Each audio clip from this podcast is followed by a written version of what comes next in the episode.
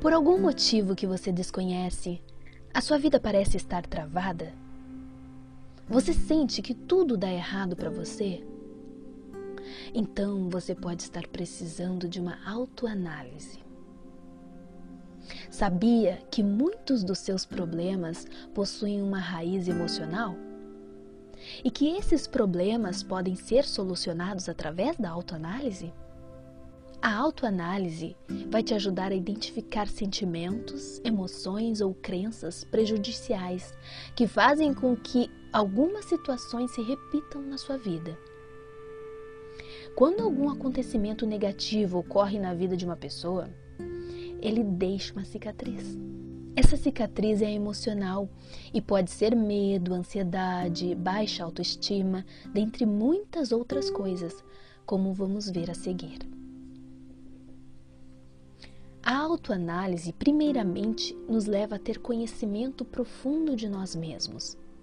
Ela nos mostra aquele lado obscuro que muitas vezes nós não queremos enxergar, mas que é uma grande pedra no nosso caminho, nos impedindo de avançar e alcançar nossos objetivos. Nem sempre é fácil compreender nossas próprias emoções e o porquê que algumas coisas acontecem em nossas vidas. Às vezes leva tempo para acontecer esse autoconhecimento e há também pessoas que passam pela vida sem conseguir isso e sem entender a razão por trás dos seus transtornos. Talvez você sofra de fobia social, ansiedade, síndrome do pânico, complexo de rejeição ou outro transtorno qualquer. Seja qual for o nome, qualquer transtorno emocional vai desencadear problemas na sua vida. E isso pode se dar no âmbito pessoal, familiar, amoroso, profissional ou espiritual. Às vezes a pessoa não faz ideia que por trás daquele problema que ela carrega há anos está uma dor emocional nascida lá no passado e que precisa ser curada para destravar a vida dela. Você pode se perguntar: por que dá tudo errado na minha vida? Por que meus casamentos não dão certo? Por que minha vida profissional não dá certo? Enfim, diversas perguntas que podem ter como resposta um problema emocional que precisa ser curado. Essas emoções colocam a sua vida no estado de looping, ou seja, você anda, anda, mas não sai do lugar. Você deve estar se perguntando: e como faço a autoanálise? Em primeiro lugar, o ideal é fazer quando você está em crise quando os problemas estão fervilhando na sua mente, quando sua cabeça está cheia de perguntas e sem encontrar as respostas. Nesses momentos, as feridas emocionais tendem a sangrar, digamos assim, tornando mais fácil identificá-las. Os momentos de dor têm a tendência de nos mostrar nosso interior com mais clareza. Então, use esses momentos. O que vem na sua mente nessas horas? Que ninguém te ama? Que você é fracassado? que dá tudo errado para você. Então, essa é a ponta do cordão. E o que é essa tal ponta do cordão? Imagine que você pegou na ponta de um cordão qualquer e foi puxando, puxando, puxando, até que de repente deu de cara com um emaranhado de fios. Esses fios precisam ser desenrolados para que você consiga seguir até o fim do cordão. E é exatamente isso que você vai fazer na autoanálise. Primeiro é preciso pegar a ponta do cordão e ir até o emaranhado. Se você identificou qual é a sua dor, você pegou na ponta do cordão. Agora é hora de puxar e seguir por ele para identificar quais acontecimentos desencadearam essa dor. Você se sente rejeitado? Pense no porquê. Quando foi a primeira vez que você se sentiu rejeitado? Você se sente fracassado? Qual é a primeira lembrança de fracasso que você tem na sua vida? Não importa qual seja o problema, busque pela lembrança mais antiga. Foi algo que aconteceu quando você ainda era criança que te fez não se sentir amado? Foi alguma derrota pessoal que te fez se sentir fracassado? Foi uma situação de medo que te fez se sentir inseguro?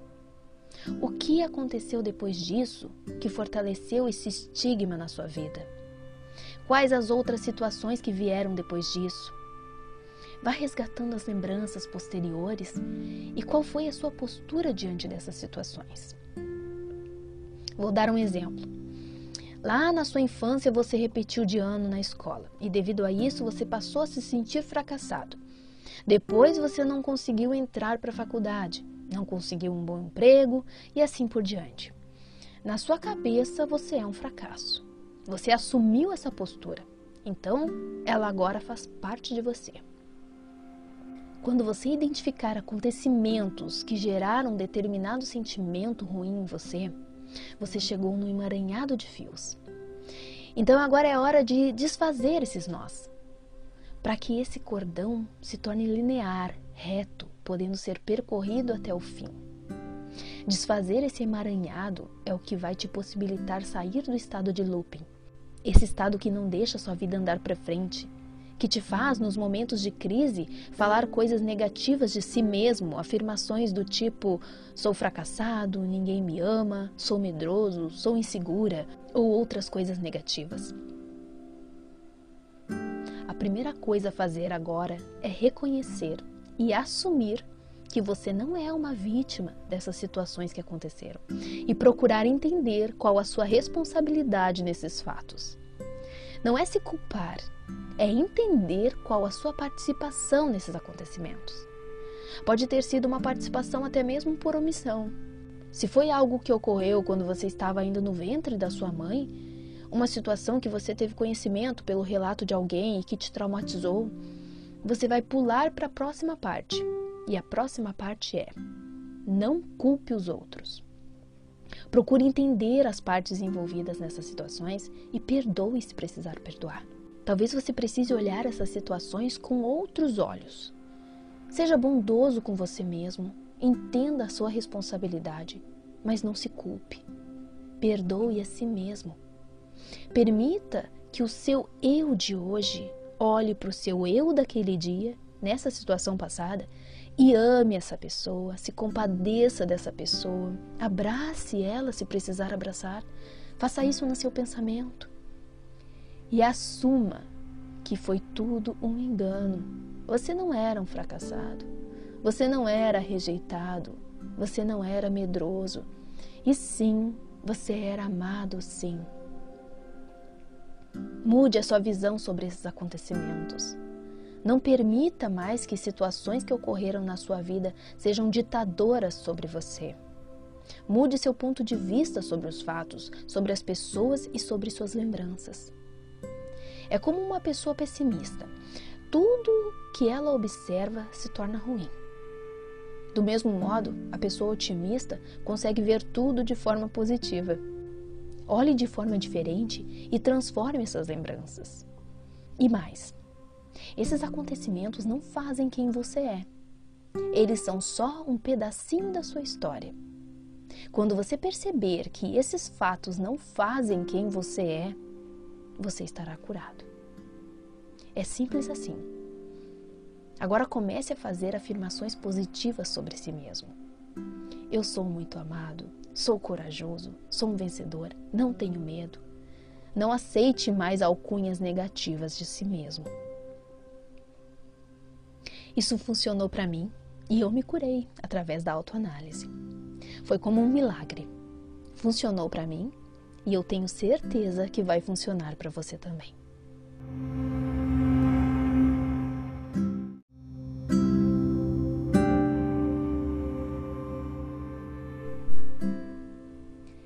Eu sou a Cinti Zulan e te agradeço por refletir comigo nessa mensagem. Se você gostou, compartilhe ela com alguém. Aquilo que te faz bem pode fazer bem a outro também. Estas mensagens estão disponíveis em podcasts no Spotify e em vídeos no YouTube. Você também pode me encontrar no Instagram. É só seguir lá. Até a próxima!